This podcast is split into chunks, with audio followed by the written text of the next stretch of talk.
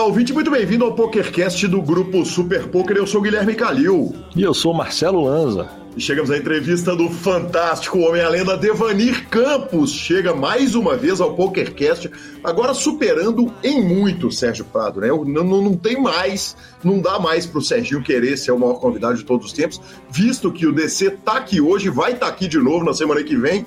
E hoje ele vem especialmente para falar do projeto de lei 442-91, Lembrando que o PokerCast é trazido a você pera, por Peraí, peraí, peraí. Antes de você falar do nosso grande patrocinador Bodog, a entrevista do DC sobre o nosso projeto de lei número 442 seria aquela entrevista de todas as perguntas que você queria saber sobre este projeto de lei não tinha para quem perguntar? É este é o momento? Exatamente, exatamente. e quando a gente não tem para quem perguntar, a gente traz quem sabe tudo e este homem é Devanir Campos. Lembrando que o PokerCast é trazido a você por Bodog Suprema Poker, pela Pay for Fun, pelo Stars Club e pela Duarte Tips. Perguntas, participações, sugestões, promoções e comentários. O nosso e-mail é pokercast.gruposuperpoker.com.br, Instagram e Twitter, arroba Guicalil e arroba Lanzamaia. Nosso telefone é 31 975 18 9609 para mandar áudio sempre no WhatsApp para entrar no nosso maravilhoso grupão de Telegram. Bora de notícias. Vamos embora de notícias trazidas a você pela Suprema Poker, a evolução do poker online. Agora está começando, já começou, de 9 a 20 de março, teremos a Suprema Micro Series de 5 milhões de reais garantidos. Os bains são pequenininhos e as premiações são gigantescas 56 torneios e a Suprema Union é gigante até quando ela é micro, professor. É grande, viu?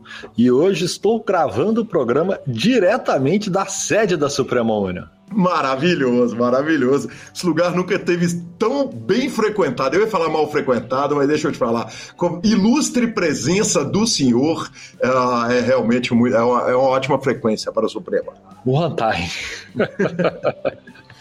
Mas, e a gente vai começar a nossa sessão de notícias tratando a respeito dos impactos da guerra entre da invasão da, da, da Ucrânia pela Rússia e começamos falando a respeito, primeiro, do EPT Sochi, que foi cancelado e removido do calendário até notícias uh, posteriores. Essa primeira notícia, óbvio, né, Lanza? Cara, óbvio, né? Não tem como fazer evento, foi o que a gente falou, né? Da semana passada a gente deu uma citada sobre alguns eventos que tinha na Europa, se poderiam ter algum tipo de interferência, mas realmente o Sochi. Sochi ou Sochi? Sochi? Sochi? SOT, talvez? SOT. O EPT SOT não tinha como ser realizado, né? Perfeito. Além disso, além desse cancelamento, o jogador Eugene Kachalov ele saiu da Ucrânia uh, quando a guerra estourou e eu tomei conhecimento disso depois do, do fato, mas eu dei uma corrida lá no Twitter dele, ele foi postando os passos dele pelo Twitter da, da saída do, da Ucrânia e ele que estava... É, é, é relativamente preparado ali. Ele deu algumas entrevistas falando a respeito da, da, da fuga dele, eu acho que fuga não é a palavra, né? Uh, da, da, da, saída dele do, do, de um país que está sendo atacado, tem míssil caindo de todos os lados, e uh, então fica aí essa, essa informação a respeito do Kachalov, com quem eu e Marcelo Lanza tivemos lá no BPT de 2012, salvo engano, posso estar errando no ano, acho que não, e, e por tem, fim. Tem, tem chance de ser 2012 mesmo. Exatamente. E por fim, o PokerStars retirou as suas operações da Rússia. Uh, ele anunciou que estão suspensas todas as atividades na Rússia. Até o momento da nossa gravação não tem maiores explicações. Nós fizemos um post na, na rede social do Super Poker, e aí, quando eu digo nós, é o Super Poker, fez um post nas redes sociais perguntando: você concorda? E aí a gente sai do Super Poker, sai do PokerCast e eu, indivíduo Guilherme, vou dar a minha opinião a respeito da saída do, do, do, do PokerStars da Rússia. Tem 24 horas que estou pensando nisso, Lanza, desde que a informação foi divulgada e ontem eu tive é, o prazer de discutir com meu querido Alan, Alan que passou recentemente aqui pelo PokerCast, e uh, eu discordei muito. O Alan fez um post no Twitter confirmando, quer dizer, parabenizando, talvez, é, concordando com a, a, o ato do PokerStars de deixar a Rússia. E, e eu, eu, eu entendo a posição do PokerStars. Entendo também que uma plataforma de poker é, antes de tudo, uma plataforma de entretenimento. Mas é, eu acho grave você punir uma população por causa do ato de um governante, especialmente quando você está operando uma, uma plataforma que é profissão de tanta gente. Então, eu entendo o McDonald's tirar a operação da Rússia e falar o seguinte: olha, é, é, e eu não estou falando que o trabalho de um jogador de pôquer é mais importante do que o trabalho de um funcionário do McDonald's. Mas uma coisa é uma empresa que fornece produtos finais à população e eu excluo disso commodities. Né? Eu acharia lamentável que ninguém fornecesse arroz, feijão e tal. E também não estou comparando commodities com uma plataforma como é uma plataforma de poker online, ou que fosse do mercado de ações, forex, enfim, qualquer coisa desse tipo. Mas dada a natureza do que o PokerStars oferece, eu acho que tirar a operação da Rússia é punir especialmente o profissional de poker pelo ato de um governante que está se mostrando um cara é, irresponsável, tá, na minha opinião, está completamente errado. Não sou nenhum especialista em política, mas essa é a minha opinião sobre a, a, a, saída do PokerStars da Rússia. Estou disposto a conversar com um amigo ouvinte que quiser chamar lá no 31 975 18 9609, entrar para o grupão do Telegram, a gente ter uma discussão sadia lá, como sempre acontece, no grupo do PokerCast, mas essa é a minha opinião. Justo. Acho sua, opinião, antes de tudo, eu sempre respeito a opinião sua e de qualquer um. Entendo e posso até concordar com alguns pontos dela. Porém, é, a Rússia elegeu um presidente. E mesmo isso aí, eu, eu, eu, eu... Eu sei, mas. Eu contesto, eu, conto, eu posso lá, te dar não, um exemplo. que não tem imprensa livre e tal, não sei o quê, a gente, okay. a gente não vai entrar nos detalhes da discussão política, mas, mas eu, tudo bem. Okay. Eu posso te dar alguns exemplos de, por exemplo, a gente está brigando para ter jogos de cassino no Brasil para que seja legalizado. O cidadão é punido por uma decisão de um governante, a gente acredita que tem que ser liberado e estamos numa briga hoje para liberar tantos anos depois. Alguns países, essa mesma profissão é proibida por causa de diretrizes governamentais e eles também são prejudicados por isso nesse caso específico. Infelizmente, são coisas que são doutrinas que estão acima do, do, do ser humano individual, talvez não deveria ser, mas se dentro da ordem democrática ou constitucional ou organizacional de cada país, de cada instituição ou nação, ela é assim. É, concordar com a guerra, na minha opinião, é leviano.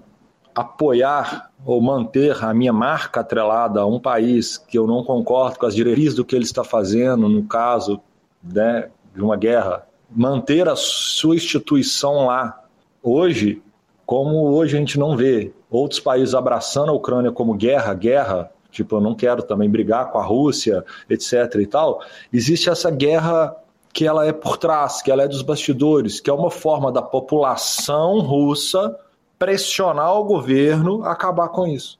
E aí, a partir disso, essas grandes marcas começam a sair do país, e cada vez que eles saem do país, ela gera mais insatisfação dentro da sua população para que essa população se revolte contra o governo que ajude que o governo acabe com isso. Então, não deixa de ser benéfico de alguma coisa por esse outro lado. Porque uma guerra é uma coisa que é maior do que todas as outras coisas, ela, ela é triste demais. Então, nesse quesito, se ajudar para mais 100 pessoas irem para a rua ou protestarem contra o governo Putin, que isso consiga acabar com a guerra, eu vou concordar sempre, entendeu? É, o que eu estava discutindo com o, o, Alan, e que eu acho que seu ponto foge, é o seguinte: a, a comparação com a lei de cassinos, ela, eu, eu não considero é, é, ideal, porque ela não é uma decisão do governo, a saída do PokerStars da Rússia, ela é uma decisão da própria empresa. O segundo ponto, perfeito, eu estou 100% de acordo, é o seguinte, ela é uma opção do PokerStars eu respeito o PokerStars por tomá-la. Eu acho que, dada a natureza do trabalho, na minha opinião, até agora, 24 horas depois da informação, eu discordo da, da, da atitude, mas tenho respeito total, quer dizer, eu acho que cada empresa tem, eu, eu sou a favor dela ter a liberdade de operar da forma que ela achar melhor. Justo. É o famoso segue o jogo, meu patrão. Por isso que é segue bom o jogo. ter segue... discussões para levantamentos de ponto de vista, né? E quando elas Exatamente. são discordantes, ela é melhor ainda porque são dois pontos de vista nesse caso. E grandes chances da gente voltar nesse assunto semana que vem, né? É, vale dizer que o Tony D, o jogador da Lituânia, fez, fez um movimento na comunidade de poker para juntar um dinheiro para a turma que está sofrendo na guerra. Uh, segundo o site High Stakes DB, ele abriu um dos seus resorts, ou seu resort, para refugiados de guerra, e segundo a mesma fonte, ele é persona não grata na Rússia por criticar o Putin em diversas ocasiões. É, a gente não está falando, obviamente, a gente está falando para a população brasileira, mas o e-mail que ele deu para quem quiser saber mais informações é info.tonyresort.lt. E, e por tá, fim, tudo aí... bem, tudo bem que o Tony G deve ser persona não grata num monte de lugar, né? Num monte de lugares. Exatamente. Desculpa, gente, o assunto é sério, mas eu não, não consegui me segurar. Maravilhoso, maravilhoso. E, e, e, eu queria que, por fim, é, terminando o assunto guerra, eu sou ignorante o suficiente para ir olhar a distância de Rosvadov, na República Tcheca, onde vai acontecer a WSOP Europa no final do ano, uh, para saber quão longe a República Tcheca fica da Ucrânia e Rússia, e, e é longe para caramba, então estou só aqui admitindo minha ignorância e contando que eu fui lá dar uma olhada no Google Maps. Justo. E falando em Poker Stars, falando em Europa, falando em distâncias, está rolando a bola no EPT de Praga. Exatamente, está rolando a bola e o Rodrigo Seiji fez uma mesa final no 10K no Limit Hold'em Single Reentry, né? É um freeze out com single entrada, é, não é nem freeze out, né? É um, é um torneio com um R. E, e Rodrigo Seiji ficou na quarta colocação para 54 mil dólares. Vale dizer que o grande campeão foi o Christopher Brewer, norte-americano, e o segundo colocado foi ninguém menos que o sueco Niklas Asted. Então, ou, ou seja, grandes nomes, Ben Heath ainda na quinta colocação desse torneio. No 50k Super High Roller, 50k euros, temos no dia 2 Yuri Martins, na hora que gravamos, e fica aquele GL máximo para ele. Bala nele. Vamos que vamos. Vale dizer que logo mais eu vou gravar com o Rafa Moraes. Daqui a 20 minutinhos eu vou gravar um, uma parte do BSOP, do especial BSOP com o Rafa Moraes, direto de lá, que homem. Aí sim, hein? Aí sim. Correspondente internacional, então. Exatamente. Cara, a terceira notícia é que tivemos venda do Run to Once por 5,8 milhões de dólares, né? O Final Fund vendeu o site. Porém, porém, ele mantém o board para lançamento nos Estados Unidos. Exatamente. É, eu recebi essa notícia com duas reações. A primeira é surpresa. Eu não sou especialista em vendas de mercado de poker, é longe disso.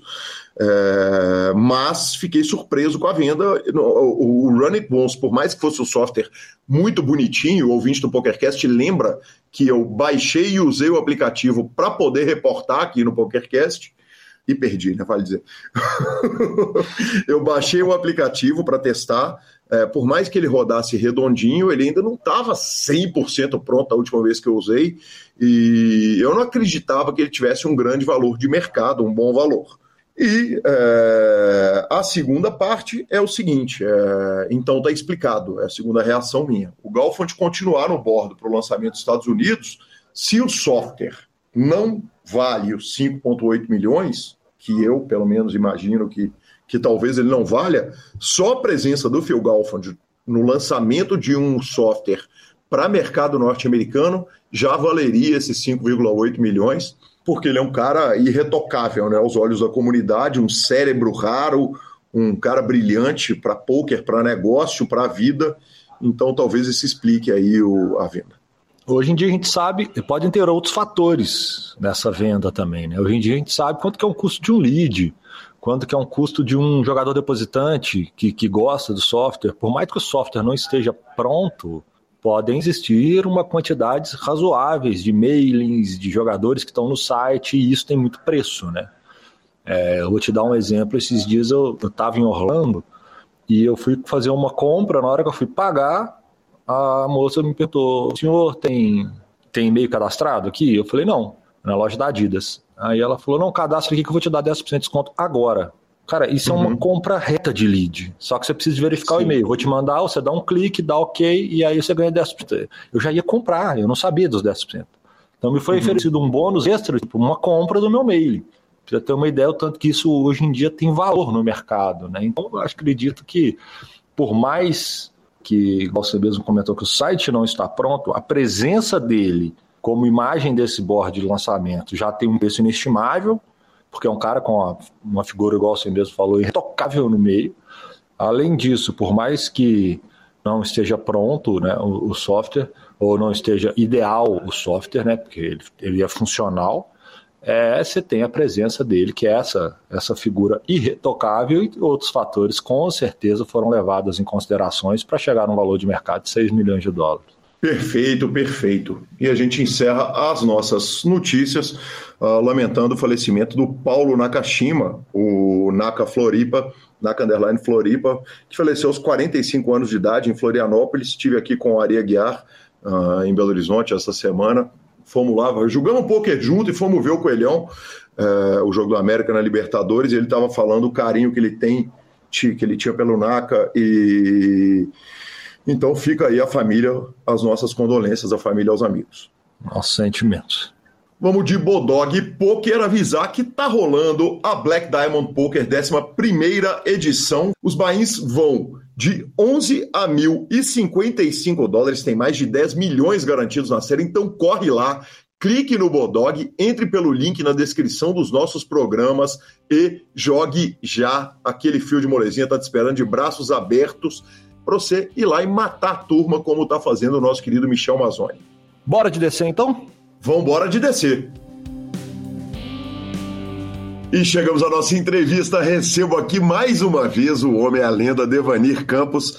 Descer não tem pega para Sérgio Prado, não tem para ninguém. O maior participante de PokerCasts de todos os tempos. Muito bem-vindo. Fala Calil, bom dia, ah, bom, boa tarde, boa noite para quem está ouvindo agora, né, o PokerCast, qualquer momento aí que você estiver ouvindo, mas bom dia, né, Calil, a gente está conversando agora de dia.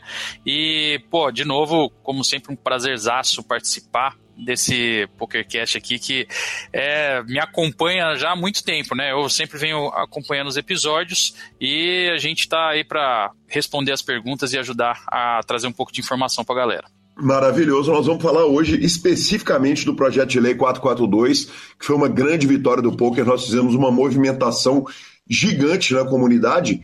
Verdade. E desse eu queria começar, claro, te perguntando a respeito da sua luta específica, né? A gente conhece o DC diretor de torneio, conhece o DC empresário, mas você é um cara que está envolvido, abraçado na luta desde o começo, pela regulamentação, pela legalização não é nem legalização, né? O poker nunca foi proibido e foi isso que a gente provou. Mas por provar que o, o poker era um jogo de habilidade, você está lá desde o começo da, da, guerra toda, tendo vivido todas as vitórias e, e todos os, os, os tombos que nós fomos tomando ao longo do caminho, né? Verdade. E, bom, graças a muito trabalho, né, de todos, todo mundo envolvido aí, esse, esse, esse processo todo, né, que foi lá atrás idealizado, capitaneado também pelo Igor Federal e enfim todos muita gente muito legal envolvida, cara. O, não, não tem como não citar, por exemplo, o Bill, né, que é secretário executivo da CBTH, que cara sempre trabalhou demais nessa frente,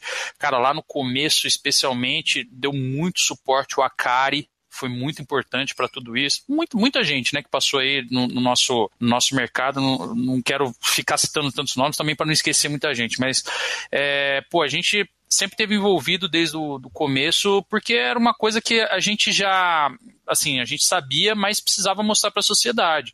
E, e, graças a um trabalho muito bem feito, realmente foram muito mais vitórias do que tombos, né? a, gente, a, a, gente teve bastante tombo, mas também foram muito, muitas vitórias e, e, poxa, essa questão agora desse projeto de lei ter passado na Câmara dos Deputados com um, um parágrafo que cita os jogos de habilidade, isso é uma enorme vitória, né? Sem dúvida nenhuma, sem dúvida nenhuma.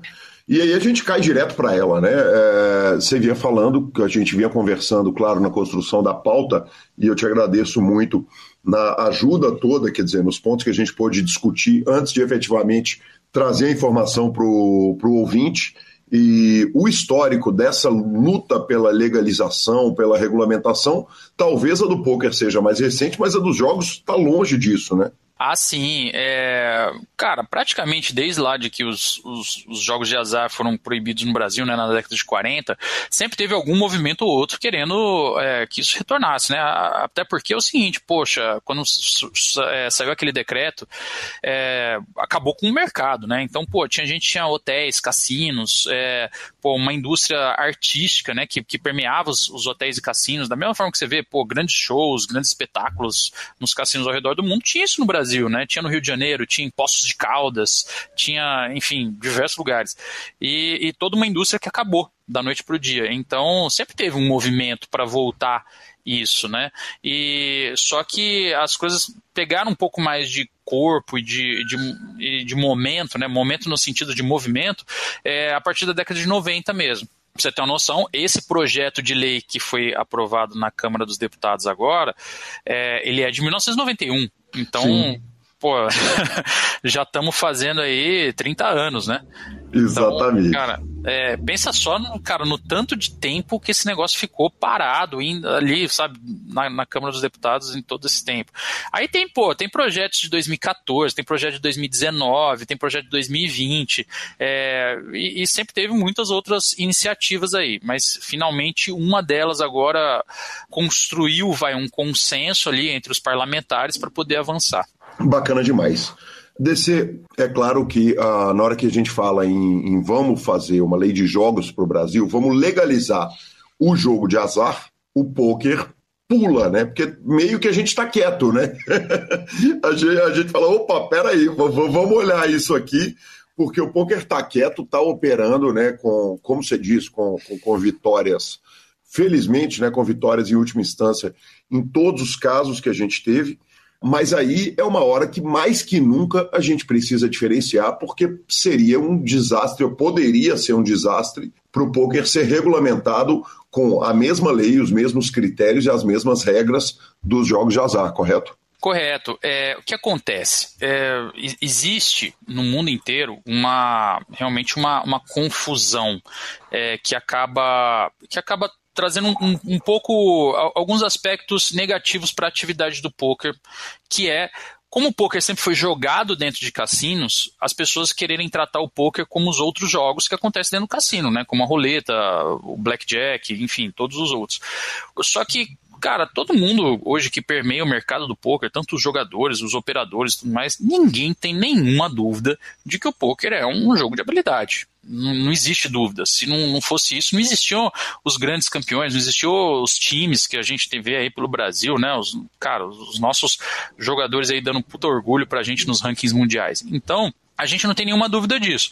O que acontece é que lá atrás, certo, ao longo da história, em diversos países, o, o poker foi incluído nas, nas leis de jogo. Então tem muito lugar, por exemplo, sei lá, você vê alguns estados dos Estados Unidos, você não pode ter home game de poker. Por quê? Porque você estaria fazendo um, um poker fora de um cassino, certo? Sem uma licença e tudo mais, e isso seria um crime, entendeu? Uhum. Então, para evitar é, que isso acontecesse aqui no Brasil também, já que existia um movimento para ter uma legalização dos jogos de azar, é, a, um, a, gente começou a, a, ter um diálogo com, com diversas esferas do, do, do, poder público, né? seja no executivo ou no legislativo.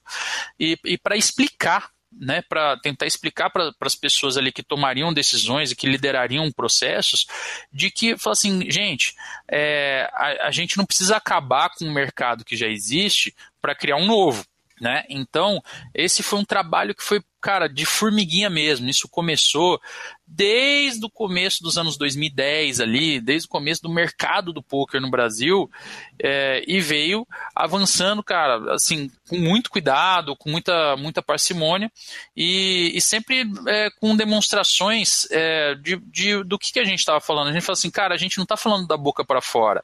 É, a gente tem vitórias na justiça, sabe, mostrando que realmente o poker não é um jogo de azar. A gente tem é, laudos técnicos, matemáticos, a gente tem, cara, nossos atletas atletas, aí, os nossos jogadores de poker respeitadíssimos no mundo.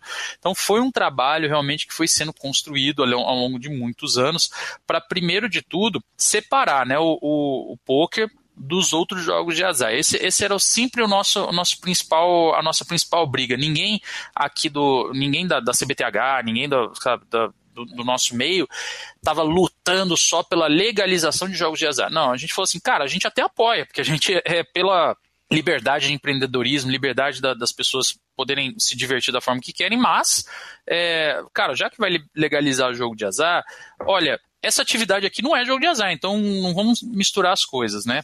Até porque, Calil, a gente tem um, um, problema semântico, né, no, no Brasil, porque todo mundo fala assim, ah, é, no Brasil não pode o jogo. Só que a gente tem uma palavra jogo que ela é muito ampla, né, no nosso, no nossa língua. Porque seguinte, você tem o jogo de azar. Aí você tem um jogo de futebol, aí você tem um jogo eletrônico, aí você tem o jogo de poker. Então, a gente chama jogo tudo, né, que é que, que envolve uma atividade lúdica, né, ou um esporte, tudo mais. E aí se, se imagina se fala, se surge uma lei que fala assim, ó, jogo só pode em cassino. Aí fala, bom, peraí, então eu não posso jogar banco imobiliário em casa? É, eu não posso ir num, num bar jogar uma partida de sinuca? Entendeu? É, é, existe um risco semântico também de que se uma lei não fosse bem escrita, cara, botasse em risco um monte de atividade que hoje ninguém tem dúvida de que não é jogo de azar, né? Sim, perfeito. Para usar o exemplo, por exemplo, do inglês, quer dizer, tem diversas palavras que definem jogo, né? Quer dizer, existe essa diferenciação natural na DC. Existe. E quando se fala realmente dos jogos de azar, né, os jogos de aposta, os jogos de chance, é que você tem a palavra gambling, né? E você tem a palavra gaming para as outras, pras outras é, modalidades. Então, é, existe essa diferença que ela no inglês ela ajuda muito para separar o, o joio do trigo, e no Brasil a gente não tem essa, essa palavra né, no, no nosso uhum. léxico. Então, é, a gente tinha que tomar muito cuidado, porque se um legislador falasse lá, ó, jogo só pode, o jogo eletrônico só pode com licença para operador é, assim, assim, assado. Eu falo, bom, então eu não posso mais jogar Candy Crush no celular, sabe? Porque é um jogo e ele é eletrônico. Pô, não posso jogar Counter-Strike entendeu? Sim. Porque ele é um jogo e ele é eletrônico. Então, assim, tinha muito. Tinha que ter muito cuidado, né? E, e eu acho que esse foi o maior cara, a maior vitória de todos, assim, que, que a gente conseguiu é, de separar essas, essas questões aí nesse projeto de lei. Ainda tem muito caminho pela frente, mas já foi um, uma, uma batalhazinha vencida, né? Talvez a maior vitória do, da, do, do, do poker brasileiro dentro da, da nossa luta? Cara, eu, eu acho que foi é, acho que foi sim a maior vitória. A gente tem muitas vitórias ao longo dessa, dessa trajetória e que nem todas elas são públicas, nem todas dão tanto, tanta exposição quanto essa. É, porque para um parágrafo como esse dos jogos de habilidade chegar a ser incluído no projeto de lei que foi a votação e foi aprovado, cara, foram muitas pequenas vitórias. Porque é o seguinte, é, é muita gente que você tem que conversar para você incluir um parágrafo desse dentro de um projeto de lei, entendeu? E assim, e, e você tem que conversar e você tem que mostrar realmente para os legisladores que, que isso faz sentido, que você é, que é uma coisa legal, que você não está só defendendo, sabe, puxando a sardinha para o seu lado, é, coisa do tipo. Então, assim, que é uma coisa que é para o bem realmente do, de toda uma atividade, do, do, sabe, o que vai ser melhor para o país, né, na hora que você está fazendo uma lei.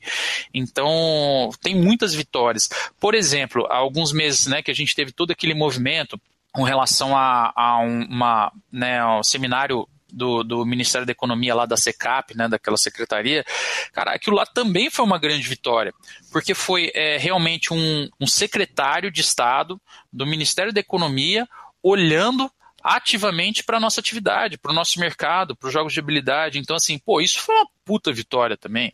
Então, então a gente teve várias vitórias aí ao longo do, ao longo do, da, da, trajetória do poker no Brasil. É, e eu acho que essa do, de ter inclu, incluído esse parágrafo no, no, projeto de lei, ela com certeza ela é uma das maiores. É difícil até mensurar qual que é a maior, mas assim, ela é uma das maiores e com certeza mais visível. Bacana demais. Desse nós vamos falar um pouquinho é, logo mais do Gustavo Guimarães, que abraçou, né? Ele abraçou a causa, ele, ele enxergou. É, é um negócio que me parece a sensação que eu tenho, que a gente mostrou para ele o seguinte, cara, tem um mundo inteiro aqui, que talvez ele seja invisível a você até agora, mas é uma comunidade que é junta, que é unida, e nós vamos chegar nesse ponto. Mas lá no começo, quer dizer, quando começa a se falar, porque existe uma movimentação que começa a acontecer do quem sabe a gente começa a discutir a legalização dos jogos, ah, vamos começar a redigir isso, vamos começar isso no. botar isso no papel. Quer dizer, na porta de quem que a gente bate para começar a ter essa conversa? Olha, é, a gente bate na porta de um monte de gente. É, e, e, vamos tent, e a gente vai tentando ter ouvidos dispostos a ouvir. Porque é o seguinte, cara, tanto no, no caso aí do, do, do Ministério da Economia, tanto nos, nos é, parlamentares, né, sejam senadores ou deputados e tudo mais, cara, eles, eles todos eles estão envolvidos em um monte de coisas todos os dias. Então, pô, você imagina o tanto de projetos de lei que tramitam no, na Câmara todos os dias cara, são leis de todos os aspectos né, da sociedade. Uma fala de saúde, outra fala de educação, outra fala de transporte, outra de saneamento básico. E aí vem uma lei que está falando, sabe, de uma nova atividade, que é o mercado dos jogos de, de apostas e tal. Então, assim, tem gente de todos os tipos, de todos os setores tentando falar com essas pessoas. Então, primeiro que assim, é, é, é, através de muito tempo, muita tentativa, é tentar marcar um horário, é marca.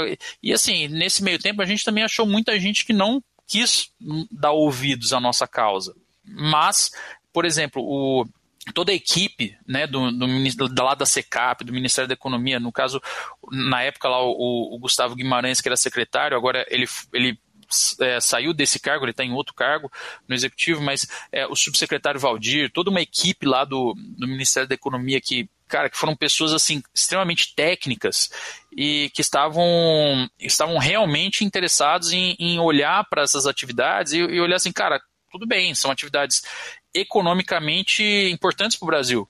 Então, então, a gente vê que tem uma movimentação importante de impostos aí, tem é, empregos sendo gerados e tal.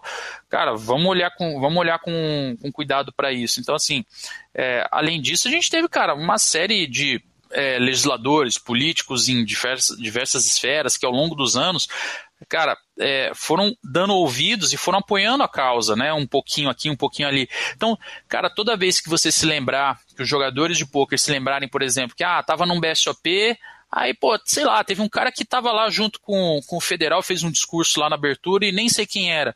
Pô, muitas vezes, cara, tinha um deputado, tinha um senador que ia lá fazer uma abertura e falava: olha, a gente entende, a gente está olhando com cuidado para essa atividade. Então, assim, todas as vezes que isso aconteceu, não foi. É, blá blá blá, entendeu? Não foi em vão, não foi assim um, um instante de publicidade. Aquilo lá foi parte de um grande trabalho que culminou nisso, de, um, um, de uma a nossa atividade está sendo enxergada com clareza e com seriedade pelo poder legislativo hoje em dia e pelo poder executivo através do Ministério da Economia, entendeu? Então assim, tudo isso é uma trajetória de trabalho que começou lá atrás, cara, começou lá em 2009, 2010, entendeu? Então com a criação da CBTH.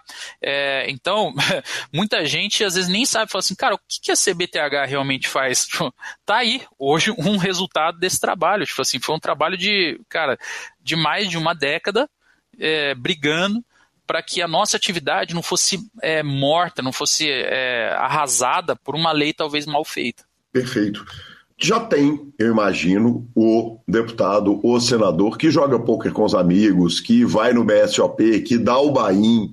E, quer dizer, essa figura do político que já conhecia o poker, ou que passou a conhecer o poker como é, é já organizado pelas suas mãos, né, pela, poxa, pelas nossas mãos, nós todos da comunidade do poker, que fomos profissionalizando ele, eu imagino que tem uma parte que não precisou nem de, de, de trabalhar a conversão, não, que os caras já chegavam convertidos para a causa ou não.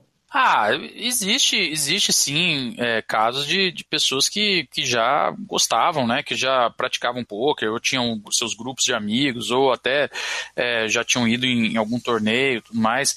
É, mas é, mas assim, você tem que entender que o, todo, toda, a, toda parcela né, da, da sociedade, no caso aí, você pega o legislativo, né, do Congresso Nacional, tipo, eles são uma representação da, da, da população brasileira, cara. A, a gente ainda, o, o, número de jogadores de poker no Brasil está crescendo, mas ainda é muito pequeno perto da população. Então, uhum. se você for extrapolar isso para 512 deputados, são poucos né? Então, ainda, que conhecem, que sabem do que, que assim, se, antes de a gente ativamente fazer um trabalho de convencimento, de mostrar e tudo mais, de saber do que se tratava. Então é, era muito pouco, ainda era muito raro. Mas a gente teve alguns casos assim, pô, por exemplo, o próprio Felipe Carreiras, né, que foi o relator desse, desse é, projeto de lei agora, cara, foi um cara que realmente entendeu do que se tratava, foi muito, muito solícito.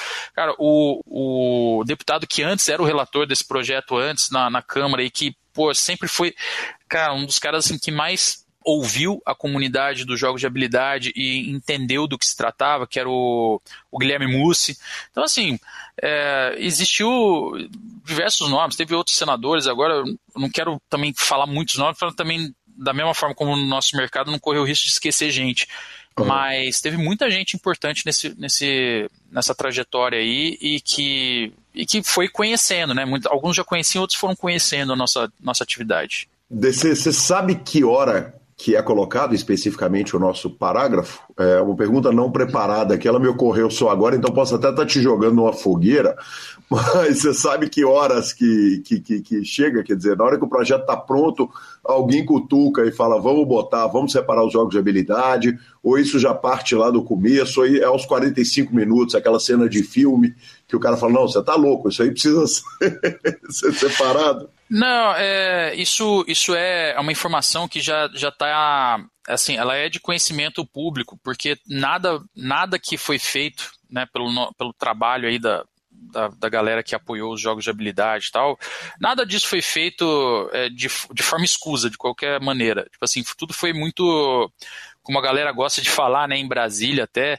é, de forma bem republicana, cara. É, então, na véspera, realmente, do, do projeto I para plenário na Câmara dos Deputados, houve um, um almoço né, entre, entre o, o, Felipe Carreiras, o deputado Felipe Carreiras, e a representação da BJH, da Associação Brasileira de Jogos de Habilidade, que estava sendo liderada pelo Igor Federal, nesse almoço, em que eh, eles eh, novamente voltaram a explicar toda a importância e tudo mais. Já existia em uma das versões antigas do projeto de lei esse parágrafo, cara, toda lei que vai para votação, ela é um grande emaranhado de acordos dentro do Congresso, né? Então, coloca esse parágrafo, não, esse parágrafo é, é pedido do partido A, não, tira esse parágrafo que é pedido do partido B, ah, é, inclui tal ponto que é pedido, é pedido do partido C.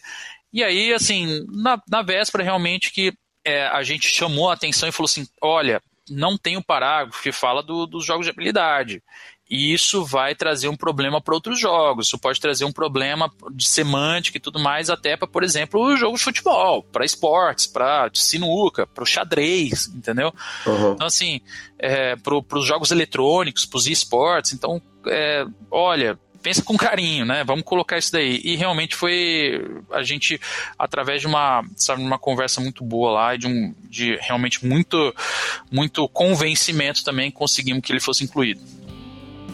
E vamos a uma rápida pausa na entrevista, super rápida. Já voltamos com a entrevista do nosso querido DC para falar da Pay for Fun. Pay for Fun, seu método de pagamento molezinha, aquela delícia, aquela tranquilidade para depositar e para sacar nos principais sites de poker e em quase todos os sites de apostas esportivas, a Pay for Fun tem também cartão de crédito pré-pago e é um método maravilhoso de pagamento que você fala com os donos, né? A gente tem contato direto com a turma e ficamos com a palavra de Rodrigo Garrido.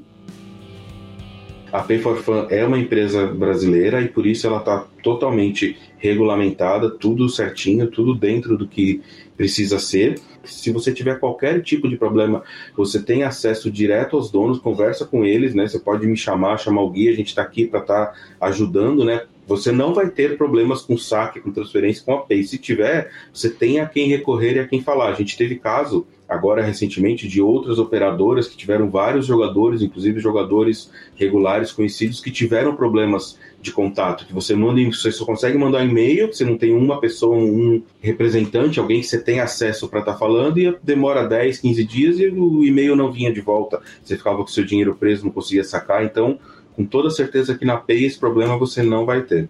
Valeu, Garridão, e voltamos para a entrevista de Devanir Campos, UDC, falando da PL 442. DC, você falou a respeito do Gustavo Guimarães, é, daquele encontro, né? Ele que é secretário de, era secretário de Planejamento, Energia e Loterias do Ministério da Economia, né? Isso. É um dos mais importantes ministérios. E aquilo foi bizarro, né? A gente noticiou no PokerCast, obviamente todo mundo da mídia de poker noticiou. É, o tanto que a comunidade pegou, abraçou, deu a mão e falou: cara, vamos fazer barulho e vamos mostrar o que, que é isso. E de repente um webinar tem não só a movimentação no chat, mas uma audiência, enfim, muito, muito superior a outros webinars, né, aos pares a respeito de outros assuntos. É, foi a, maior, foi a maior audiência, né, do, do, acho que de um webinar do Ministério da Economia. Tinha sido, tinha sido muito legal. De longe, se não me engano, né? Posso é. estar errando, mas, mas se não me engano, longe. Isso é olhado, quer dizer, qual que, é, qual que é o peso do olha essa comunidade? Porque, porque amanhã tem eleição né? Depois da manhã tem eleição e, e, e o, o, os caras, quer dizer, os deputados, os senadores e tal, eles têm que olhar para uma comunidade que é muito unida, que é muito abraçada, que vai fazer campanha, que vai fazer barulho. Qual é o tamanho do peso disso? Ah, Calil, acho que é, é muito grande, é muito relevante. Afinal de contas, é, não é segredo para ninguém que o, todos os, os, membros do parlamento, todos os, os, legisladores são eleitos e eles têm que olhar para os seus, uh, né, seus uh, eleitores e saber se os caras estão felizes ou estão tristes, se ele vai, né, se ele vai conseguir ter chance em outras eleições e tudo mais. Então você tem uma comunidade inteira apoiando faz uma diferença muito grande. E assim, apesar de os membros do Ministério da Economia não serem cargos eletivos, né, eles são é, eles são é, apontados, né, cargos do executivo. Mas o que, que acontece? Eles também trabalham sob a égide, né, sob o controle ali de uma direção eleita, né? Então, você, você precisa fazer coisas que sejam primeiro positivas, que tenham o apoio da população. Se você fizer tudo coisas que não, sempre coisas que não têm o apoio da população, né, no final das contas aquele órgão ele cai no, em desgosto né, pelo parte da população e aquele órgão é, é sujeito a alguém que foi eleito. E aí uhum. essa, essa pessoa realmente pode ter um problema por causa disso. Então, ter o apoio de alguma parcela, de algum é, setor da economia é importante, claro, para todas, todas as pessoas que trabalham no poder público, seja em cargos é, eleitos ou cargos é, de, de aponta, por apontamento, né, por indicação, enfim. Então, assim, isso não tem dúvida. Então, no momento que a gente mostra, como comunidade, né, que, pô, ó, tem muita gente de olho no que vocês estão fazendo, vão fazer direito, sabe? Mas, cara, isso dá um peso, com certeza, na caneta do cara, na hora que o cara vai fazer uma regra e tudo mais. E não tem ninguém brigando, ou, ou pelo menos gritando, falando que a prova é a roleta. a prova e o blackjack, né? Os caras, eles não Exatamente. têm torcida organizada, né? Exatamente, cara. Na verdade, é, é, todo mundo olhando assim, falando assim, cara, o que, que a gente precisa? A gente precisa, primeiro, que essa atividade ela não seja é, reconhecida como jogo de azar, é o primeiro. A segunda coisa, a gente precisa que se é, crie uma regra clara e, e inequívoca de recolhimento de imposto, né? porque ela não pode ser, ela não pode ser um imposto abusivo que mate o, a chance do, do praticante, ela não pode ser um imposto que mate o, o, empreendedor, entendeu? Ela tem que ser uma regra clara, ela tem que ser uma regra que estimule o mercado. A gente tem também que dar garantias para quem trabalha nesse, nesse setor. A gente tem que reconhecer as profissões. A gente tem que permitir, por exemplo, que um dealer se aposente entendeu? É, e não que ele seja pro resto da vida contratado, às vezes tem, sei lá, lugares que contratam com outras funções, né, como atendente, como garçom e tudo mais, porque não sabe como fazer, não existe uma regra clara, Sim. entendeu? Então, assim, a gente tem que, a gente tem que dar segurança para um, todo um mercado que existe. É, eu acho que essa é a principal briga. E assim, quando você faz uma briga dessa, cara, é uma briga muito, muito justa, né? Você pensa assim, cara, nós não estamos querendo viver na clandestinidade, não pagar imposto, não sei o que. Pelo contrário, a gente está falando assim, cara, vamos criar regras de como que a gente se adequa ao resto da sociedade, certo? Então, sabe, é, é, é só isso. E, esse, e essa mensagem, ela é muito bem recebida, né, pelo, pelos órgãos oficiais, que todo, primeiro, né, não tem nada melhor para um pro, vai pro poder executivo, pro, vai para um governo de, de qualquer esfera pública, seja uma, uma cidade, um estado ou um país, que fala assim, bom, vamos arrecadar mais impostos, né? Não tem nenhum... Uhum, mas, é, ao mesmo tempo, para quem trabalha nesse, nesse meio, é muito bom sair da informalidade, é muito bom ter uma regra clara. É, é um dono de um clube de pôquer poder começar, é, poder com tranquilidade declarar o seu patrimônio, sabe, os lucros do, da sua atividade, é, poder realmente uma empresa ela ter, sabe, sócios, ser vendida, é, sabe, virar uma, um, um ponto de investimento de alguma outra empresa. Então, assim, tem muitas vantagens para isso. É, é, é, importante sair da informalidade quando você quer crescer um mercado. Se você quer ficar pequenininho para sempre, se você quer ficar, na, né, um, ah, é, gasta um pouquinho de dinheiro, ganha um pouquinho de dinheiro e fica pequenininho, não tem problema, vai, não é, não que não tem problema, mas assim, é fácil ficar na informalidade. Agora, se você quer construir um mercado grande, criar grandes empresas, trazer investimentos e tudo mais, não adianta, cara, tem que sair da informalidade. Perfeito, perfeito, DC. Aí chega o dia, e aí a gente é avisado, meio que de última hora, né? A gente não sabia exatamente se era naquele dia que ia acontecer. Onde que estão? Desceu o Até porque, até uhum. porque, te interrompendo, é, as últimas notícias que tinham saído na imprensa é que o projeto iria só a discussão né, na Câmara após o Carnaval, né? Sim. E, e aí, lá, enfim, dentro do, da, da Câmara dos Deputados, aí eles se articulam, né, os deputados se articularam para botar esse, esse projeto para aquele dia. Onde que estão DC, Bill, o Elton, Igor Federal uh, que, e todos os grandes empresários, né? Quer dizer, os sócios da Suprema, Marcelo Lanza, onde que está todo mundo assistindo isso? Vocês juntaram, vão fazer uma parada igual final de Copa do Mundo aqui para assistir?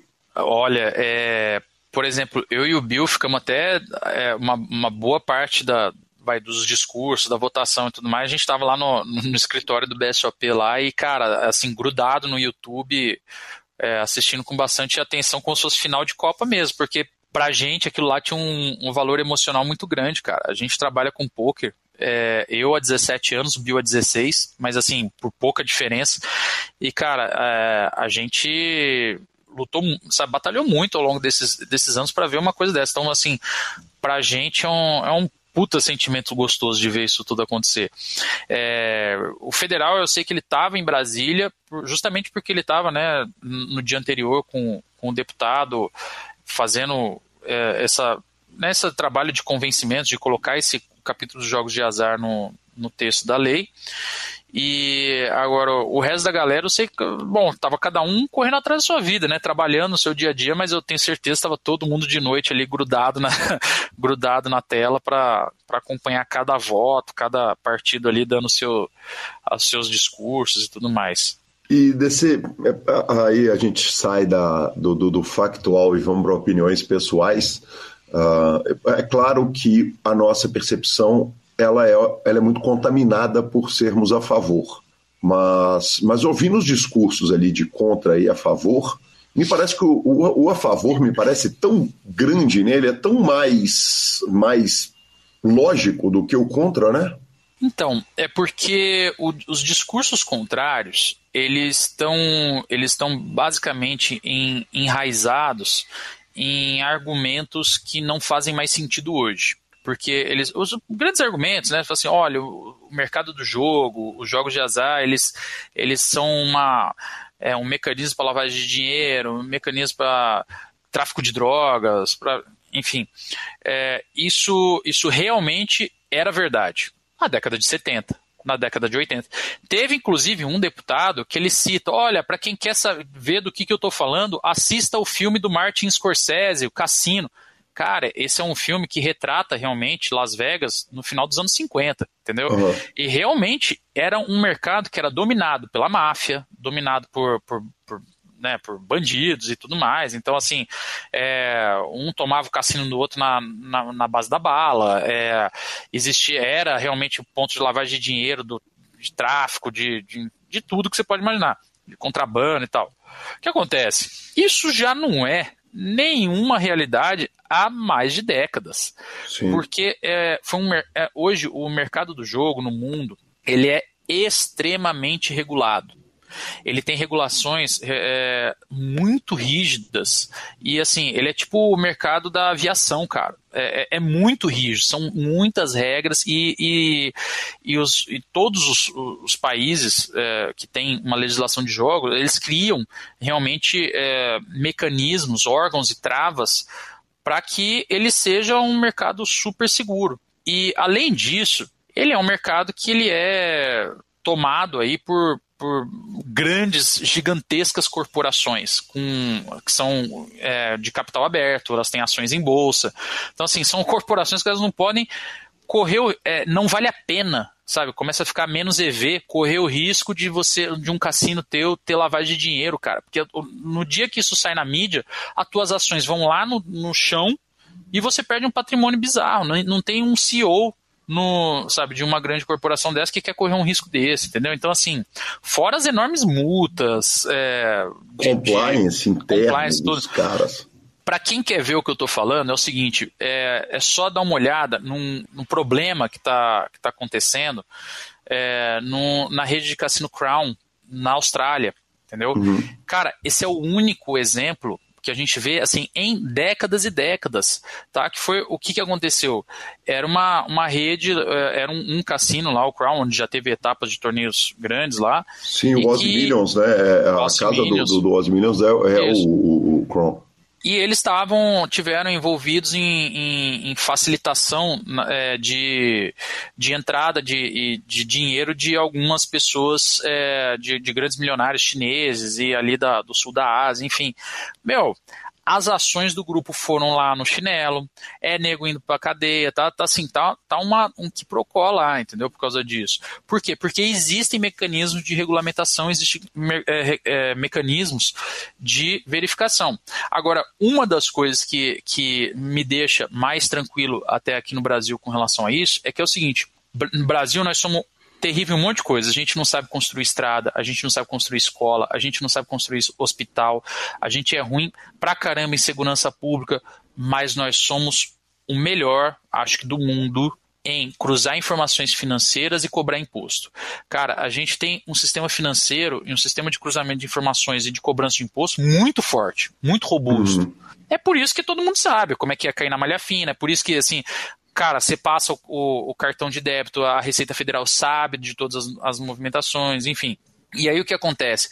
Se você colocar a, a, operação de jogo no Brasil do jeito que ela está sendo estruturada, inclusive nessa lei, que é o seguinte, essa lei ela prevê, inclusive, que não vai ser usado dinheiro em papel nas operações de jogos, ela tem que ser usada no meio eletrônico, cartão de débito, entendeu? Por quê? Porque daí você rastreia 100% de todas as operações. Cara, o cara que vai escolher um cassino no Brasil, sob o que está dizendo essa lei, para lavar dinheiro, o cara tem que ser muito trouxa, porque vai ter muito meio mais fácil de fazer isso. Entendeu? Então, assim, é, esse aqui é o grande problema. Os, os argumentos utilizados, eles estão defasados, eles estão velhos. Eles talvez fariam sentido realmente se essa discussão fosse é, lá quando esse projeto de lei nasceu, em 1991. Em 2022, eles não fazem mais sentido. DC, e basta olhar o inverso, né? Quer dizer, se você está tendo operações que elas são ilegais, né? Porque aí, tá, aí entra um problema que é o seguinte: no, no nosso caso, que, são, que é o poker, é um jogo que está mais do que claro que ele é legal e ele só não está regulamentado. A gente carece de regulamentação. Perfeito. Mas quando você tem um jogo que está operando ilegalmente, é o contrário, né? Para quem já está fazendo uma coisa errada, fazer duas ou três ou quatro, meio que já, já, já, já molhei o, o, bico da botina, já, já, já, já pula inteiro no rio, né? Quer dizer, é muito mais fácil de quem está fazendo errado se envolver com, outros, com outras possibilidades, ou, ou pelo menos está mais perto de outras coisas ilícitas, correto? Não, é, é, absolutamente correto. Tem, tem, tem um outro ponto, Calil, que é o seguinte, por exemplo, o, existe um argumento das pessoas que são contra os jogos que fala assim, poxa, mas e os. O, é, vai favorecer o vício, né? As pessoas que têm problema, jogo patológico. Fala, cara, de acordo com da forma como a lei está sendo escrita e, e, agora assim o padrão mundial é que hoje existe é, formas e mecanismos, ferramentas para você cuidar do jogador patológico né, e do, e do jogo compulsivo. Então, isso é um movimento no mundo inteiro que é do jogo responsável. Né, e, e as empresas elas são cobradas demais pelas entidades reguladoras para ter um cuidado muito grande e identificar os, os, os jogadores compulsivos e patológicos. Agora, o que, que acontece? Se você mantém na informalidade, na ilegalidade o jogo, da forma como é hoje. É que a gente sabe, no Brasil tem o jogo do bicho, a gente sabe que em muitas cidades tem as maquininhas, aquele cassino onde o, o Gabigol apareceu lá, não é o único do Brasil. Toda grande cidade é, escuta-se que tem um cassino aqui, um cassino ali. Então, o que, que acontece é que hoje nenhuma dessas instituições, vamos dizer assim, é, que estão abaixo da, da lei, elas estão cuidando dos jogadores compulsivos é, elas não têm mecanismos para identificar, elas não têm mecanismos para barrar, elas não têm mecanismos para tratar. Então, quando você cria uma lei de jogo, você também obriga os operadores a olhar para as pessoas que vão ter um problema. Porque é o seguinte, vai ter uma parcela da população que vai ter problema.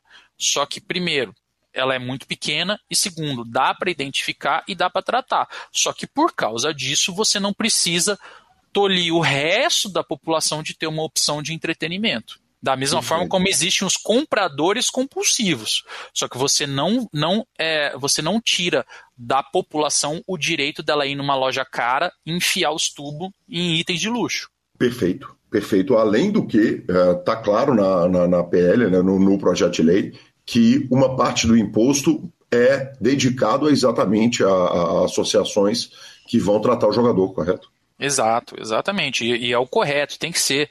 Tem que ter uma parte realmente que vai para educação, tem que ter uma parte que vai para tratar é, o, o, jogador compulsivo. E isso, isso é o padrão no mundo inteiro, cara. Os impostos no mundo inteiro do, do segmento de jogo, eles também eles são. É, eles têm essa finalidade. E tem que ter, e é, é o correto.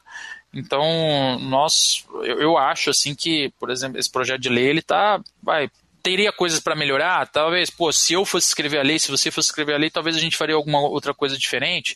Inclusive, agora o Senado vai ter a chance de talvez mudar uma coisa ou outra ali. Ah, o imposto está grande, o imposto está pequeno, o imposto é cobrado assim, é cobrado assado tal. Vai ter a chance. Mas, cara, no geral, o projeto de lei tá, tá bem redondo. Perfeito. Você foi para o ponto é, que é o próximo ponto natural, que é o seguinte: aprovou na Câmara, na, na Câmara dos Deputados né? Festejamos, temos é, um motivo de grande festa, é motivo de uma entrevista do PokerCast todo especial, de uma entrevista exclusiva sobre o tópico tamanha, dada a grandeza do assunto. É, quais são os próximos passos? Ó, os próximos passos é o seguinte: agora é, ela, a, o projeto de lei ele vai para o Senado Federal. Então, passou pela discussão toda entre os, entre os deputados e agora ele vai para o Senado.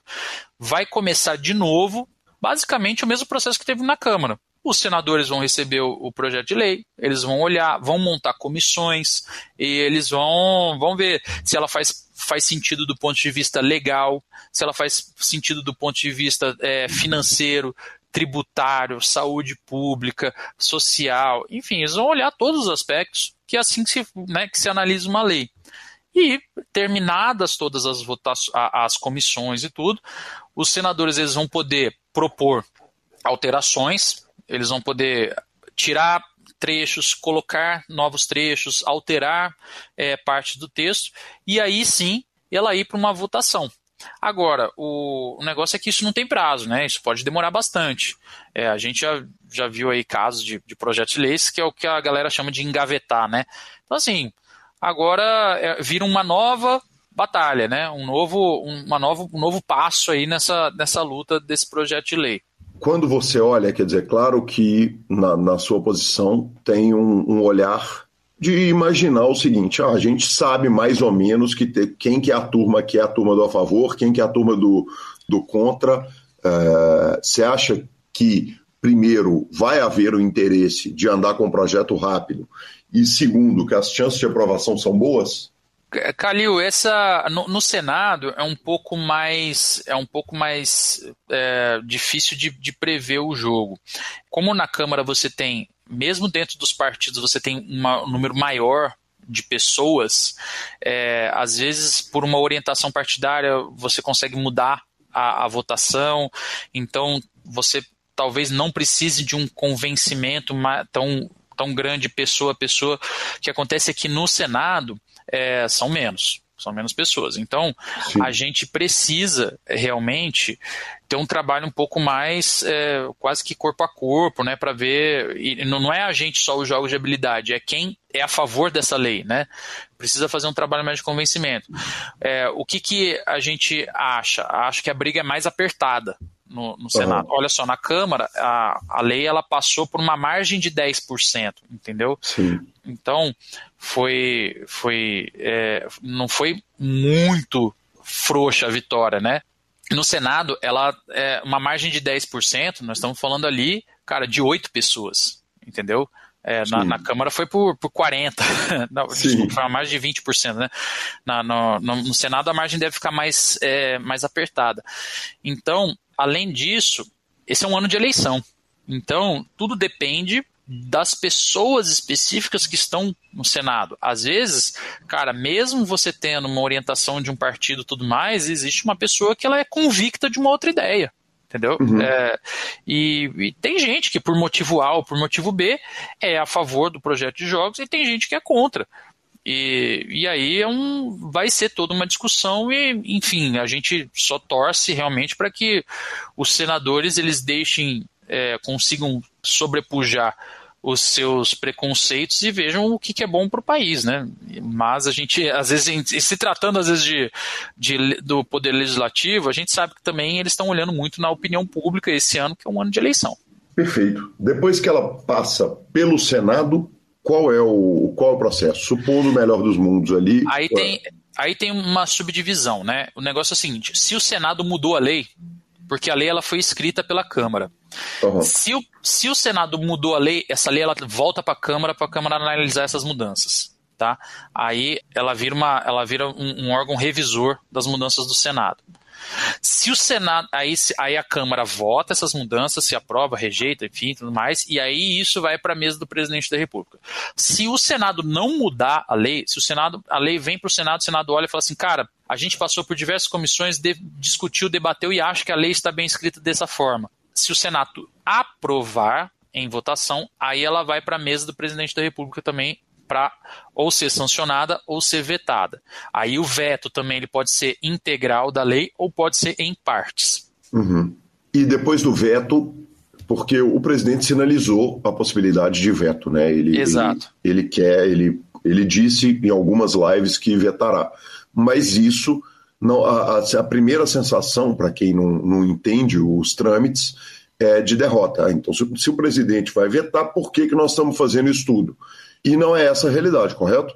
É, é, não, é que assim, o nosso sistema legislativo ele é feito de uma forma é, bom, muito semelhante da maioria dos países democráticos, e é, é, justamente isso que, que garante né, uma, uma grande chance realmente da representatividade das leis. Que é, ela foi criada, nesse caso, ela foi criada por uma das casas do Congresso, ela foi debatida por outra casa. A partir do momento que ela ela é aprovada em ambas as casas, ela ainda vai para a mão do chefe de Estado, que ele tem um poder de veto, só que ele não é um imperador. Ele é um representante do povo para tomar ações executivas. Então, se ele veta o que as duas casas do Congresso acharam que é o melhor para o país, isso volta para as duas casas do, do, Congresso que elas, no, elas têm o poder de derrubar o veto. Então, assim, se ele vetar integralmente a lei, ou até trechos da lei, esses trechos, ou a lei inteira, volta para o Congresso, e aí é o seguinte, tem num prazo, aí eu posso estar errado, mas se não me engano é num prazo de 30 dias, é, esse veto ele é analisado. E aí ele vai ter uma votação na Câmara e uma no Senado. As votações são independentes e ela tem que ser aprovada nas duas votações para o veto ser derrubado. E aí o veto é derrubado. Aí o veto é derrubado e a lei passa a valer. Passa a valer. Mesmo aí... contra a vontade do presidente da República. Perfeito. Uh, aí Até a gente... Porque daí é o seguinte, só para né, todo mundo também entender, claro. é, que daí subentende-se que realmente os, a representatividade da população foi atendida. Pô, os senadores e os deputados, que são eleitos também, é, foram lá, criaram uma lei, votaram, aprovaram, uma pessoa, que é o chefe de Estado, que foi é, contra, ele vetou, mas novamente as duas casas do Congresso aprovaram. Então, assim, entende-se que é o que a população quer. Perfeito. O que é que, assim, só para é, deixar bem claro também, esse foi o mesmo processo que aprovou o aumento do fundão eleitoral, né? Ou seja, o presidente vetou e o Congresso aprovou de novo. Então, assim, também, tipo assim, nem sempre é o que a população quer, mas é como a nossa lei, o nosso processo democrático funciona. Perfeito. Descer no nosso parágrafo específico, quer dizer, na nossa região ali da PL, diz o seguinte: após aprovada a lei, especificamente no caso dos jogos de habilidade, 90 dias depois, precisa se fazer, vai ser montada, se não me engano, posso estar errando a palavra, mas uma comissão para criar a regulamentação e a taxação que vai garantir que o jogador receba o torneio de pôquer que ele jogou, que vai garantir qual vai ser o imposto, como é que vai ser. É, é isso, quer dizer, na, na hora que sentar, vai na hora que, que, que aprovar, dando tudo certo, é a hora da gente sentar lá, é hora de mandar o DC ou alguém sentar com a turma e falar o seguinte, gente, agora vamos discutir porque esse imposto vai precisar ser bem feito, isso vai precisar ser bem cuidado para viabilizar o negócio. Pode ter certeza que, assim, quando isso acontecer, a gente vai ter gente nossa, né, do, dos jogos de habilidade todos, porque daí não é só poker não, viu? Tem que lembrar que é o seguinte, a galera que, que joga profissionalmente e esportes é, são, são também enormes interessados nisso. É, são mercados também muito grandes. Então, o que, que acontece? A lei é promulgada, certo? A lei, a lei ela, ela passou por todas as etapas e ela vai valer. Então, ela é publicada num certo dia. Aí, pelo texto da lei hoje, ela diz que em 90 dias o Ministério da Economia ela tem que regulamentar essa lei. É, tem que regulamentar os jogos de habilidade. Então, realmente, a partir daquele dia que ela é publicada no Diário Oficial, ah, é no dia, sei lá, 1 de janeiro. Cara, Passou, ó, 1 de fevereiro, 1 de março, vai 1 de abril ali para o dia, dia 3 de abril, é, ela tem que estar tá regulamentada. Então, uhum. vai ter que ser criado, provavelmente dentro do, do, do, Ministério da Economia, ali na SECAP, uma força-tarefa para criar todas as regras para o mercado dos jogos de habilidade. Então, vai ter que falar assim: bom, tudo bem, como que, que vão funcionar os, os jogos e tudo mais?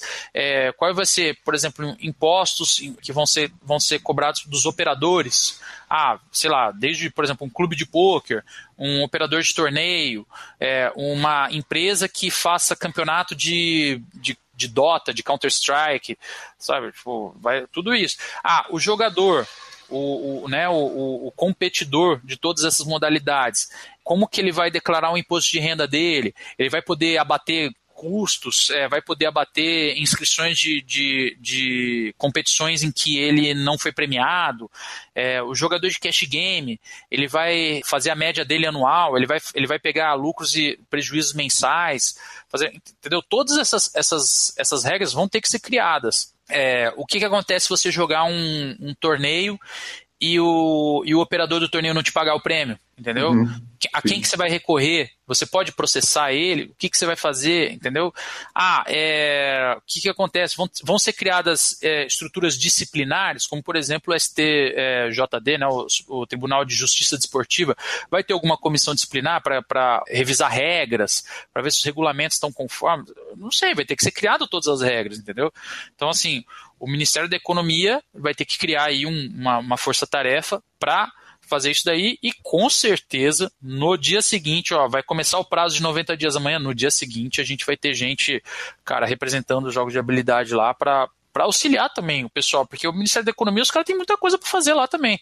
E, e, a gente vai ter que mostrar para eles, falar assim, para gente que não é especialista em jogos de habilidades, como que deve ser o, uma regulamentação que não, não arrase com o mercado. Perfeito. O certo é ir buscar isso nos países onde já funciona? eu, eu, acho que eu acho que sempre é, é, é, importante a gente olhar os bons exemplos, com certeza. Cara, uhum. ninguém precisa reinventar a roda. Se uma Sim. coisa funciona, tá indo bem, é um, é um bom exemplo, é um exemplo bom pro, pro competidor, é um bom exemplo pro operador, é um bom exemplo pro país, cara, para que não buscar o bom exemplo? Entendeu? Então, é, isso com certeza vai fazer parte desse, desse trabalho. Que bacana.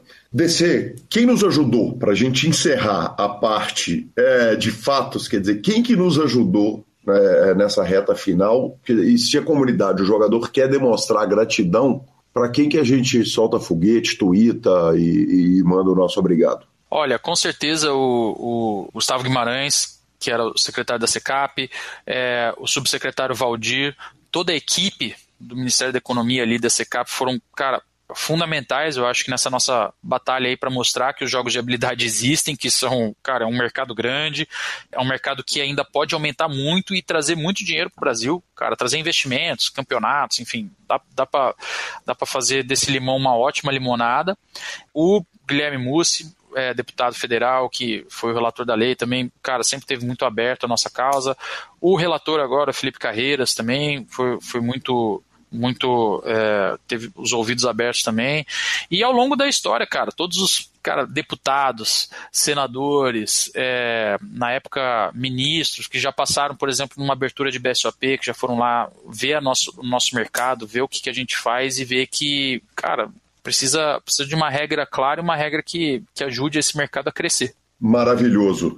Descer para encerrar, é, eu peço para você sair da posição de descer dirigente de pôquer e assumir, vestir a, o uniforme de descer fundador, criador, diretor do BSOP, com esse trabalho maravilhoso que você faz com essa equipe fantástica e com a Lara. Vamos pensar num mundo em que os jogos estão legalizados. Nós temos três cassinos no estado de São Paulo, dois em alguns outros estados, um nos, que nos estados que a população é menor. Existe a possibilidade do BSOP mudar completamente, quer dizer, em vez de você fazer num, num, num local de eventos, você levar o, o evento para um cassino, para um lugar em que teria, inclusive, outras opções de entretenimento, ah, eu acho que tudo é possível, cara, com certeza. O, a abertura de cassinos no Brasil vai trazer é, grandes centros de entretenimento e com certeza os torneios de poker também vão ser é, bacana, né, para os cassinos, porque atrai gente, é legal, movimenta.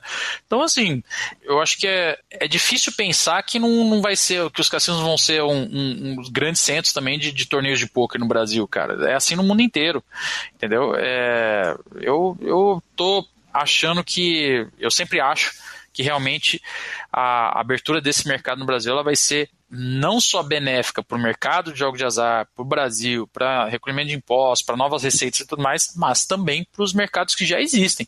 Cara, não só para o poker, mas pô, hoje em dia você tem, como os cassinos lá nos Estados Unidos também, tem grandes arenas, né? Que você tem luta de MMA, você tem shows de artistas e tal pô, você vai ter uma possibilidade de fazer um grande torneio de esportes, sabe? Vai ter uma, a gente vai ter arenas legais aí para fazer tudo isso.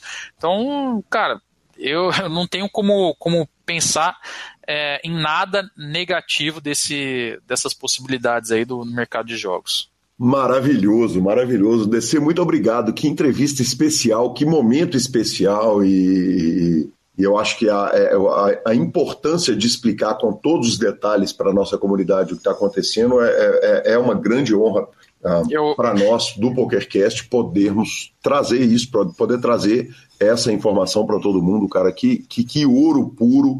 E muito obrigado, DC. Eu só não.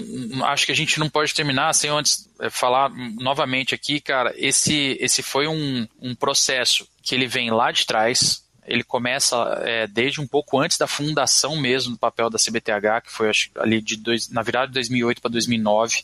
É, na época, cara, encabeçado pelo Igor Federal, é, mas a gente não pode deixar de reconhecer os tantos parceiros e pessoas importantes que, que tiveram nesse, nesse processo inteiro. Cara, o Bill, que, que sempre cara, teve aí junto peça importantíssima para tudo isso acontecer. O Elton, hoje que é o presidente da CBTH, é, de uma, num certo momento passou a se envolver nesses processos, cara, e também liderar é, boa parte desse, desse, desse processo. Cara, parceiros históricos e, e, gente que lá atrás ajudou a fundar a CBTH numa época que ninguém nem sabia do que estava se falando. Então, o Geraldo Campelo em, em Curitiba, é, você pega aí o, o, o Júlio é, Costa em, em Goiânia, é, cara, tantas outras pessoas, e desculpa não estar tá citando todos aqui, a galera que que estava lá na fundação da, da CBTH sabe disso, mas assim, são pessoas de extrema importância e que, e que cara, acompanharam todo esse processo e se não fossem a força conjunta de todas as, as federações, de ter, cara, é, campeonatos estaduais, de ter campeões, de ter essa representatividade esportiva, é, de ter, cara, recolhimento de impostos e tudo mais, a gente não teria conseguido mostrar para o poder público o tamanho da nossa atividade. Então, é, foi o trabalho de muita gente aí, muito suor e um pouco de sangue derramado ao longo desse, desse tempo todo. Bacana demais, parabéns e obrigado. Valeu. E que homem é DC, muito obrigado por essa entrevista absolutamente relevante para toda a comunidade do poker. E ficamos com a palavra de Luiz Duarte, da Duarte Tips. E chegamos à nossa coluna semanal com o querido Luiz Duarte. Luiz, muito bem-vindo ao PokerCast. Fala, Caril. Sempre um prazer estar podendo participar do PokerCast. Que bacana, grupo gratuito, sucesso total e é oficial. Abrimos o grupo pago que já está enchendo. Conta pra gente a respeito do grupo pago. Então, o grupo gratuito, a gente ainda estamos é, funcionando, né? Com certeza, o grupo gratuito vai continuar existindo para sempre. Onde eu vou estar tá enviando ali uma média de uma entrada por dia, mais ou menos. Vagas e... ilimitadas nesse. É, exato, vagas ilimitadas. E a gente abriu, e depois do sucesso do, do primeiro mês no grupo gratuito, onde a gente conseguiu é, 19,75 unidades positivas, né? Então, se uhum. a pessoa apostasse 100 reais em todas as apostas, iria ter lucrado R$ 1.975 no final do mês. E agora a gente abriu o grupo pago, e o grupo pago tem uma limitação de 30 vagas, e quando eu falo isso, não é marketing, tá? É porque quanto mais pessoas entram no grupo, maior a chance de ter uma movimentação de odds. Então, um exemplo, eu, eu passo uma aposta com odds 2, dependendo do volume financeiro nessa aposta, ela tende a, a abaixar, o mercado tende a se ajustar. Então, ela pode cair para 1,80, 1,72 e aí já perde o valor da aposta. Perfeito. Então, por isso que o, que o grupo ele é focado nessa qualidade mesmo para dar prioridade para a lucratividade dos clientes. Então, aqui eu não estou fazendo esse negócio para ganhar muito dinheiro, para ficar milionário, nem nada disso. É um negócio para eu estar tá passando um serviço de muita qualidade para um grupo pequeno de pessoas. E o grupo gratuito eu vou continuar, vou continuar sempre. Perfeito. Luiz, é... qual o valor mensal para o grupo pago? É, o valor mensal é mil, mil reais e a gente está com limitação de 30 vagas, hoje a gente tem, hoje a gente está com 26 Luiz, e quando tiver lotado? Quer dizer, logo logo daqui a alguns dias o grupo vai estar tá lotado e como vai, qual vai ser o sistema? Então, a partir do momento que a gente preencher essas 30 vagas, aí tem que entrar na fila. A gente vai estudar, abrir mais algumas vagas, duas, três vagas provavelmente, no uhum. máximo cinco, mas aí eu, eu, tenho que estudar realmente se essas entradas vão estar tá afetando as odds. Eu acredito que, que mais cinco vagas dá para abrir, e aí tem que entrar na fila e aí tem que contar com um pouco de sorte para para conseguir é, entrar no grupo. E aí o, o, nosso foco no momento é esse grupo, é 100% do foco. A gente não tem, não tem é, planejamento de, de criar outro tipo de grupo nesse momento. É, essa era a meta que a gente queria, fazer um grupo de 30, 35 vagas no máximo ali e tá fazendo esse trabalho de, de muita qualidade. Maravilhoso, vai ser igual fila de balada boa, né? Ninguém sai pro outro querer, ninguém vai querer sair pro outro entrar e perder a vaga, né? Luiz, muito obrigado. Sempre um prazer falar com você. Valeu, grande abraço. Maravilhoso, maravilhoso. Lembrando que para entrar para o grupão gratuito do Telegram da Duarte Tips, o link está na descrição dos programas. E vamos de redes sociais. Vamos de redes sociais, mas antes vamos falar do Stars Club, que é muito mais que um clube de poker online. É a casa do nosso home game, tem aquele método de depósito mais fácil do mundo, uma central de WhatsApp é, com o telefone tranquilaço 31 7153 4910 e é realmente inacreditável o quanto o Stars trabalha bem, é sensacional, facilita demais a nossa vida. Venha jogar conosco, que moleza. E vamos no Stars Clube, muito mais que um clube de pôquer online. E Marcelo Lanza pegaram nossas apostas, senhor. Que rufem os tambores, estão valendo, Deus. Exatamente, ouve aí. Fala, Calil, beleza? Seguinte, ó, tô pegando o bet contigo com o Lanza. É, eu acho que o Dope Poke não, não consegue, não, cara. 14% percentual de gordura é, é tenso. Mas o cara acima dos 40, o cara tem que ser muito regrado. O cara tem que ser, olha, quase um mestre ninja pra fechar isso aí. Mas de boa, se quiserem, tô dentro. Pego sempre pela cada aí. Ele propôs 100 reais com cada lancinho. Eu dei uma aliviada. Falei, não, vamos pegar 50 com cada um, porque é muito mais pelo sarro odds do que pela grana. Então, o senhor está apostado com o nosso Michel Mazzoni, o homem que produz os cremes mais maravilhosos do mundo. Aliás, deixando o meu e o seu cabelo muito mais bonitos com os cremes da Timberman que ele mandou pra gente de presente, Lanza.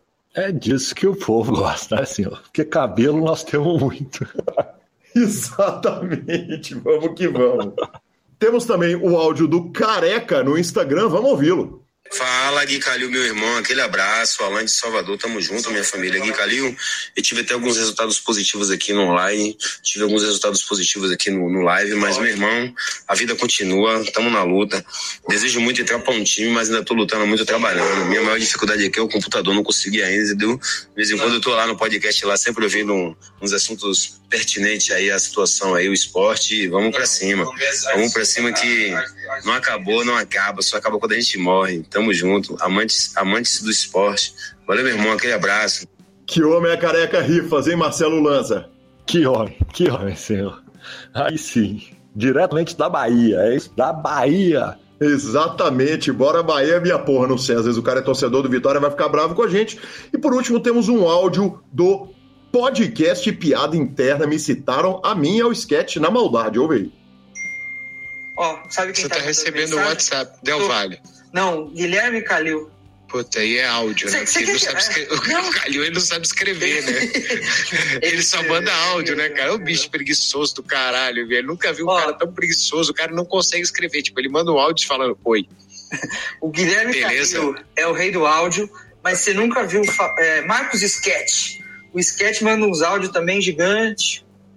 Olha, é, em minha defesa, eu recomendo o podcast do Sketch. O problema não é o áudio do, do WhatsApp, o problema são seus amigos.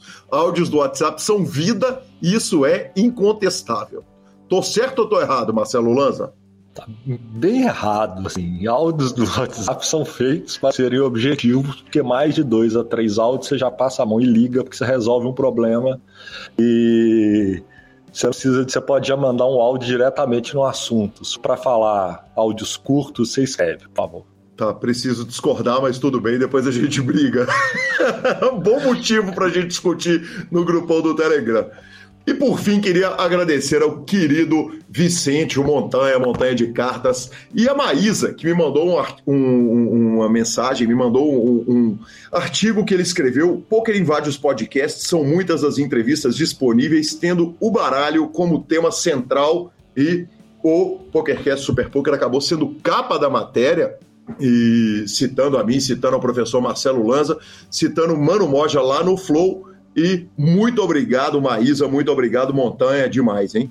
Sensacional. O o senhor mais uma vez bonitão, né? Era firme nas fotos. Muito obrigado, muito obrigado. Foi daquela sessão que fizemos juntos. Vamos que vamos. E vamos à finalização, superpoker.com.br, tudo sobre poker no Brasil e no mundo, onde tem poker, o Super Poker está na aba de clubes, a guia de clubes do Brasil, onde jogar agenda diária de torneios, na aba de vídeos e no YouTube, transmissões ao vivo dos maiores torneios de poker do mundo, análises técnicas, programas de humor e entrevistas icônicas, revista Flop, a sua revista de poker há mais de uma década, contando as grandes histórias do poker, assine já, e mibrisca.com, cobertura mão a mão de torneios pelo Brasil e pelo mundo. Dica cultural, vou dar uma dica cultural aqui importantíssima, que é o professor Noslen. Será que é Noslen ou Noslen? É, eu acho até que eu já falei dessa dica, mas o professor Noslen, o, o, canal do YouTube dele é isso mesmo, professor Noslen. Eu tô viciado, ele é um professor de português. E, e ele corrige, assim, tem, tem, tem coisa assim, desde dúvidas básicas, uso da vírgula, uso da crase. Eu tô viciado nesse canal, assistindo todo dia, assisto pelo menos um videozinho. Vou chamar Marcelo Lanza para nos dar aquela dica cultural que vai ser inserida no programa por áudio, visto que o microfone dele deu pau. Então você fica com a dica cultural de Marcelo Lanza Maia. E aí, turma, é oficial, meu microfone deu pau no final da gravação, então chega aqui a minha dica cultural. E a dica cultural de hoje não tem como ser outra a não ser o novo filme do Batman que foi lançado, lançado na semana passada, sucesso de bilheteria no cinema, acho que já arrecadou 300 milhões de dólares. Pretendo ir ver hoje, mas pelo frenesi, a ponto da turma já está falando que esse filme com Robert Pattinson está melhor do que com com a nossa trilogia maravilhosa. Então é a minha dica cultural de hoje e já deixo aqui o meu abraço a todos e até o próximo programa. Muito obrigado, professor Marcelo Lanza. Arroba Gui Calil e arroba Lanza Mais são nossos Instagrams e Twitters.